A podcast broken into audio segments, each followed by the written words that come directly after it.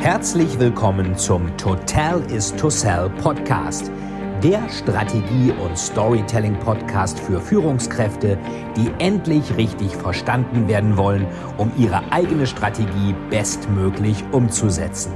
Hier dreht sich alles rund um Ihre eigene Story und Strategie für Ihr persönliches Happy End. Viel Spaß!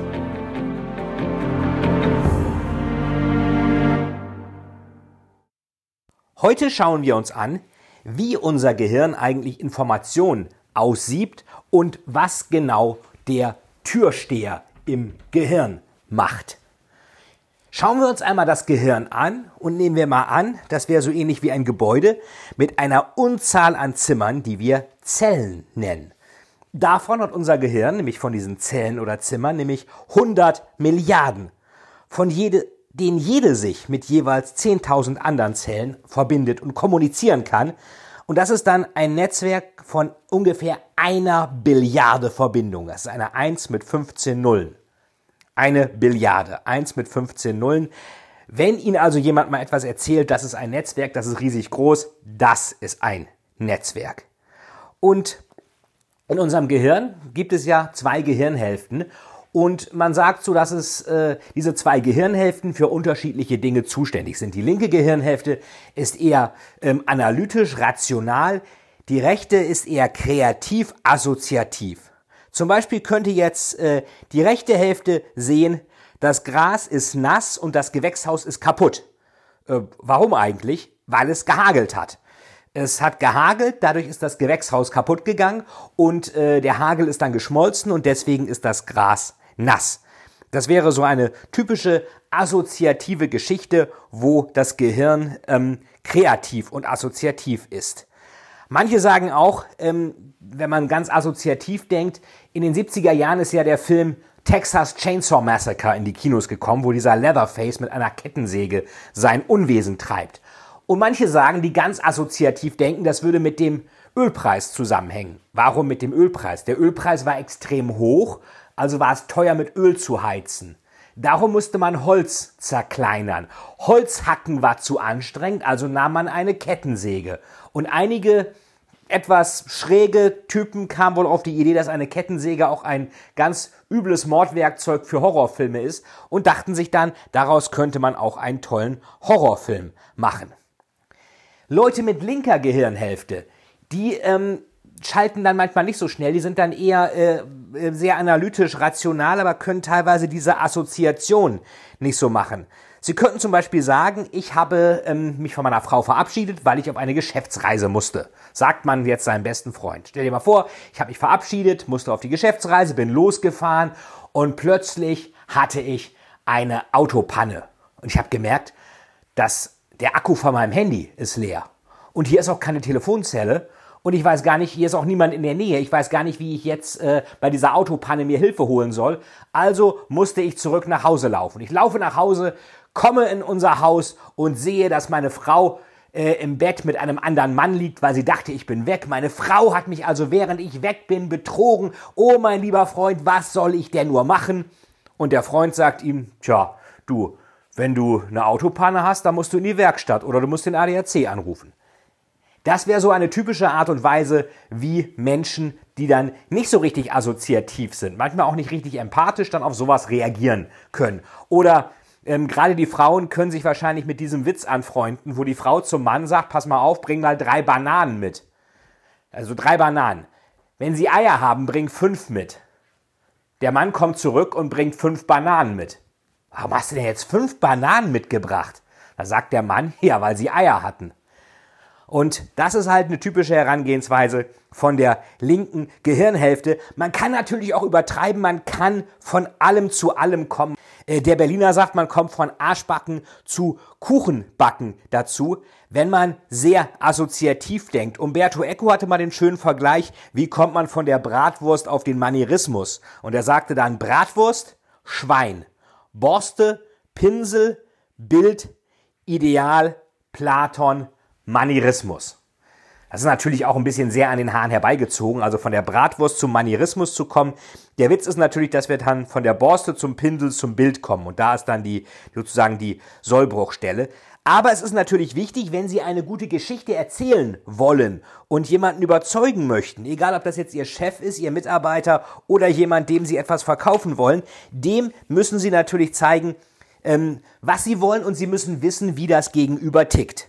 So, und wenn wir jetzt unser Gehirn uns angucken, wir haben schon gelernt, links ist die analytische Seite. Da haben wir Zahlen, Daten und Fakten.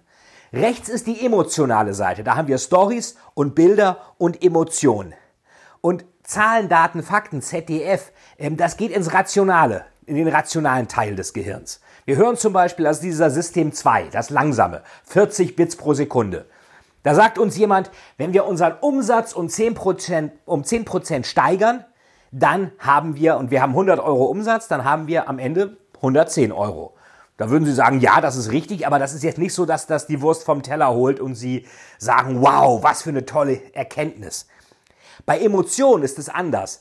Emotionen kommen aus der rechten Gehirnhälfte. Da haben wir Stories, da haben wir Bilder und da haben wir Emotionen. Stories schaffen Bilder, Bilder schaffen Emotionen, Emotionen schaffen Veränderung. Emotionen sind 40 mal so stark wie rationale Gedanken. Wer das nicht glaubt, der muss sich nur mal fragen, gab es schon mal eine Situation, wo Sie ein technisches Gerät, was nicht funktioniert hat, vor Wut gegen die Wand geschmissen haben? Also ich habe das schon öfter gemacht und die Frage ist, hat es danach besser funktioniert? Rationale Antwort nein. Haben wir vorher vielleicht sogar gewusst, dass es danach nicht besser funktioniert? Rationale Antwort ja, haben wir gewusst. Haben wir es trotzdem gemacht? Rationale Antwort ja. Also wir reagieren nicht immer rational und wir haben jetzt im Gehirn diese zwei Hälften, Zahlen, Daten, Fakten links, Stories, Bilder, Emotionen rechts und wenn wir zu langweilig kommunizieren, unser Gehirn aber meint, das wäre wichtig, dann muss das Gehirn diese Information umändern. Das ist ähnlich wie bei einer Programmiersprache. Es gibt ja der, der Code, der direkt in den Prozessor geht, ist Maschinencode, Assembler. Und der wird normalerweise von einem Compiler erstellt, der existierende Programmiersprachen übersetzt, also meinetwegen C++ oder Java oder Python oder weiß der Teufel was, werden von einem Compiler in Maschinencode übersetzt. Der Maschinencode des Gehirns sind Stories, Bilder und Emotionen, weil wir diese in Form von Stories genutzt haben, um uns damit Best Practices des Überlebens in einer feindlichen Welt zu erklären. Das heißt, die langweiligen Informationen zum Beispiel, die wir hören, wir müssen die strategischen Stellhebel instrumentalisieren, um die mögliche Implementierungssituation zu operationalisieren und damit unseren komparativen Wettbewerbsvorteil zu optimieren. Sowas, was stinklangweilig klingt. Das muss dann unser Gehirn, der Compiler im Gehirn, umwandeln in gehirngerechte Sprache, könnte man sagen. Und dann könnte man zum Beispiel sagen, ähm, wenn jetzt meinetwegen ein, ein, ein Motto äh, von einer Firma zum Beispiel wäre Capability Driven Strategy. Wir sagen, okay, was heißt das? Capability Driven Strategy heißt, ich muss gemäß meiner Fähigkeiten meine Strategie machen. Ja, vollkommen richtig. Ist für unser Gehirn aber eigentlich zu technisch. Anglizismus ist es auch noch. Und unser Gehirn würde mit einer anderen Information viel mehr anfangen können. Zum Beispiel, wenn du ein Sumo-Ringer bist, dann lass dich nicht auf einen 100-Meter-Lauf mit einem 100-Meter-Profisprinter ein. Umgekehrt, wenn du ein 100-Meter-Sprinter bist, lass dich nicht auf einen Sumo-Ringkampf mit einem Sumo-Ringer ein. Also mach das, was du am besten kannst oder wie unsere Oma sagen würde, Schuster, bleib bei deinen Leisten. Und wenn du nicht bei deinen Leisten bleiben willst, dann sieh zu, dass du mit den neuen Leisten auch gut klarkommst, bevor du in den Wettbewerb mit anderen trittst. So, und was jetzt passiert ist, dass unser Gehirn diese Information also umändern muss. Wenn das zu trocken ist, muss der Compiler im Gehirn das in Maschinencode umwandeln. Und das Problem dabei ist, dass das natürlich Arbeit macht. Diese Umwandlung kostet Rechenenergie, wie bei einem normalen Compiler auch. Und das wollen wir eigentlich nicht. Wir wollen ja nicht arbeiten. Unser Gehirn will nicht denken, will nicht arbeiten. Warum nicht? Weil wir in der Zeit, wo wir denken, uns auch fortpflanzen könnten. wenn wir uns fortpflanzen, überlebt die Spezies. Wenn wir nur denken, vielleicht nicht. Also so archaisch tickt das Gehirn halt teilweise noch. Und das wird dann irgendwann zu schwierig, zu langweilig. Und was machen wir dann, wenn wir diese trockene Information nicht mehr übertragen können in gehirngerechte Sprache mit dem Compiler? Wir machen etwas anderes. Wir gehen, wenn wir dürfen, vielleicht raus, um eine zu rauchen. Wir gehen aufs Klo, wir gehen auf Facebook, auf LinkedIn, auf irgendwelche Kanäle, wo Sie jetzt vielleicht auch gerade sind. Vielleicht hören wir uns einen Podcast an. Oder wenn wir das alles nicht dürfen, können wir ja immer noch Tagträumen. Wie diese schöne Geschichte mit dem vielbeschäftigten Menschen, der sich sagt, oh Gott, ich habe noch so viel zu tun, ich bin nächste Woche im Urlaub und habe noch 200 E-Mails in der Inbox, die muss ich alle noch lesen, da muss ich noch nachher ähm, die Kleine aus der Kita holen und dann auch Milch kaufen, ich glaube, der Supermarkt hat eine Betriebsversammlung, also muss ich zum Spätkauf. Hat der Spätkauf eigentlich Milch? Weiß ich gar nicht. Meine Frau flippt aus, wenn ich wieder die Milch vergesse. Und dann ist am Freitag noch Aufsichtsratssitzung. Und dann kommen meine Schwiegereltern am Bahnhof an. Die muss ich abholen, das habe ich versprochen. Meine Frau schafft das nicht. Die Schwiegereltern flippen aus, wenn die wieder Taxi oder Straßenbahn fahren müssen. Und zack, zack, zack, zack, zack, haben sie richtig schönes Kopfkino in ihrem Kopf. Während das von draußen stinklangweilig ist, ist das von drin, das eigene Kopfkino, hochinteressant. Denn ihre eigene Story, die sie sich gerade erzählen, die hat all das, was eine gute Story braucht. Sie haben einen Helden, das sind sie. Sie haben einen Schurken, das sind die Schwiegereltern. Und sie müssen irgendwie versuchen, da rauszukommen. Sie suchen nach einem Happy End, wie sie das Ganze in irgendeiner Weise lösen können. Und wenn dann die innere Story, die sie sich erzählen, interessanter ist als die äußere Story, dann hören Sie der inneren Story zu und der äußeren nicht und tun vielleicht nur so, als würden Sie zuhören, zuhören, tun es aber in Wirklichkeit nicht.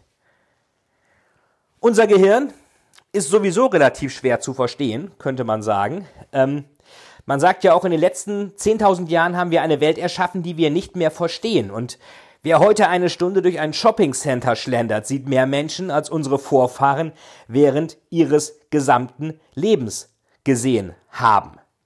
Ein Bild sagt auch mehr als tausend Worte, das ist ja ein geflügeltes Wort, aber auch verstehen und sehen wird oft gleichgesetzt. Im Englischen sagt man ja I see für ich verstehe. Also sehen, Bilder, Stories, greifbare Dinge, können auch haptisch sein.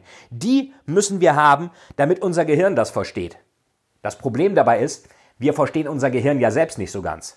Wir können ja meinetwegen sagen, das Herz, wie könnte man das vergleichen? Ja, das ist so eine Art Pumpe. Ähm, die Lunge, das ist so eine Art Blasebalg. Der Darm, das ist so eine Art Schlauch. Aber was zum Teufel ist unser Gehirn? Das ist so eine komische Masse, die wiegt irgendwie nur 2% unseres Körpergewichts und braucht aber 20% der gesamten Energie. Das ist ja relativ viel. Interessanterweise braucht das Gehirn nur zwei Sachen, Sauerstoff und Zucker. Also so schädlich kann Zucker nicht sein, unser Gehirn braucht das. Natürlich wie alles in Maßen, aber Sauerstoff und Zucker, mehr braucht das Gehirn nicht. Wenn wir uns mal unser Gehirn anschauen, dann haben wir da genau genommen drei Teile, die wesentlich sind. Das eine ist die sogenannte Großhirnrinde. Das ist ein neuerer Teil des Gehirns. Das könnte so eine Art Vorstandschef sein, der CEO, der Vorstandschef im Gehirn. Der ist auch empfänglich für rationale Botschaften. Wenn wir sagen, wir müssen das jetzt machen, äh, damit wir hier Marktführer bleiben, sagt er, ja, machen wir. Das ist also der CEO. Das ist auch so ein Teil von System 2. Langsames Denken, 40 Bits pro Sekunde, der entscheidet rational, analytisch und eben auch langsam. So, Sie kennen sicherlich alle, liebe Hörerinnen und Hörer, Sie kennen typische Vorstandschefs, CEOs, Manager, Topmanager, Geschäftsführer, was auch immer, Abteilungsleiter. Und die meisten von denen, die stehen eben nicht auf dem Marktplatz mit einem Schild 24-7 geöffnet, fragen Sie mich, was Sie wollen, sondern die haben was? Die haben alle eine Art Vorzimmerdame, Chefsekretär, Chefsekretärin, Executive Assistant, was auch immer. Und das hat unser Gehirn auch. Das ist im limbischen System die Amygdala auch genannt Mandelkern oder manche sagen auch Angstzentrum, auf Englisch Panic Button, also Panikknopf. Wenn Sie als kleines Kind auf die heiße Herdplatte fassen, dann sagt die Amygdala Ihnen, das nicht noch einmal zu machen. Das heißt, die Amygdala ist sehr stark an unseren Selbsterhaltungstrieb gekoppelt im limbischen System, einem alten Teil des Gehirns und ist auch 70 bis 100.000 Jahre alt, wenn nicht gar noch älter. Das heißt, die Amygdala ist die Chefsekretärin im Gehirn, die nach drei Kriterien tickt, nämlich Fight, Fright und Flight. Kämpfen, flüchten oder sich totstellen. Bei langweiligen Präsentationen können wir uns meistens nur totstellen. Wir können nicht einfach flüchten und wir können auch nicht einfach den langweiligen Präsentator attackieren, auch wenn wir es vielleicht gerne machen würden. Aber die will wissen, ist das etwas, was mir beim Überleben hilft? Und dann gibt es noch den Hypothalamus. Das ist der Türsteher im Gehirn. Der ist auch gleichzeitig zuständig für die Weiterleitung von Kommandos aus der Großhirnrinde ins Nervensystem. Zum Beispiel, ich habe es verstanden, ich will den Auftrag, jetzt Vertrag unterschreiben. Das macht er auch. Der ist so eine Art Mischung zwischen Türsteher und Feldwebel, könnte man sagen. Der ist übrigens auch zwischen 70 und 100.000 Jahren alt, also deutlich älter als der Vorstandschef Großhirnrinde. Die sind beide Chefsekretärin Amygdala und Türsteher Feldwebel Hypothalamus sind beide System 1, schnelles Denken. Unsere Großhirnrinde ist System 2, langsames Denken. Und damit irgendwas zur Großhirnrinde kommt, muss es erstmal an den beiden Instanzen Chefsekretärin Amygdala und Türsteher Hypothalamus vorbei. Und wenn die beiden der Ansicht sind, dass das nichts mit unserem Überleben zu tun hat, was wir da erfahren, keine guten Stories, Best Practices des Überlebens dort sind, dann machen die das unter sich aus und ähm, lassen die Information nicht zum Vorstandschef äh, Großhirnrinde durch. Das heißt, es reicht nicht, nur adäquat für den Vorstandschef Großhirnrinde zu kommunizieren, sie müssen auch adäquat für Chefsekretärin Amygdala und Feldwebel-Türsteher Hypothalamus kommunizieren. Was wir nur leider oft versuchen ist, dass wir diesen 70.000 Jahre alten Türsteher mit einer Erfindung namens PowerPoint überholen wollen, die 30 Jahre alt ist. Und das kann natürlich nicht funktionieren. Von daher denken Sie immer an Sekretärin und Türsteher, wenn Sie einen Termin beim Vorstandschef haben wollen. Das, was Sie sagen, muss den beiden auch gefallen. Wir erinnern uns leichter an Stories, denn Stories sind der Weg, wie wir uns erinnern. Wusste schon Steven Pinker von der Harvard University. Von daher, Menschen denken eher in Bilder als in Fakten. Ein Bild sagt mehr als tausend Worte. Eine Story sagt mehr als tausend Bilder. Vielen, vielen Dank, dass Sie wieder bei dieser Folge mit dabei waren. Wenn Ihnen die Folge gefallen hat, würde es mich sehr freuen, wenn Sie mir eine Bewertung bei iTunes hinterlassen, damit ich sehen kann, ob Ihnen diese Folge geholfen hat und damit ich noch mehr Menschen bei ihrer Story unterstützen kann. Jetzt wünsche ich Ihnen noch einen erfolgreichen Tag und wir hören uns beim nächsten Mal. Ihr Veit Etzold.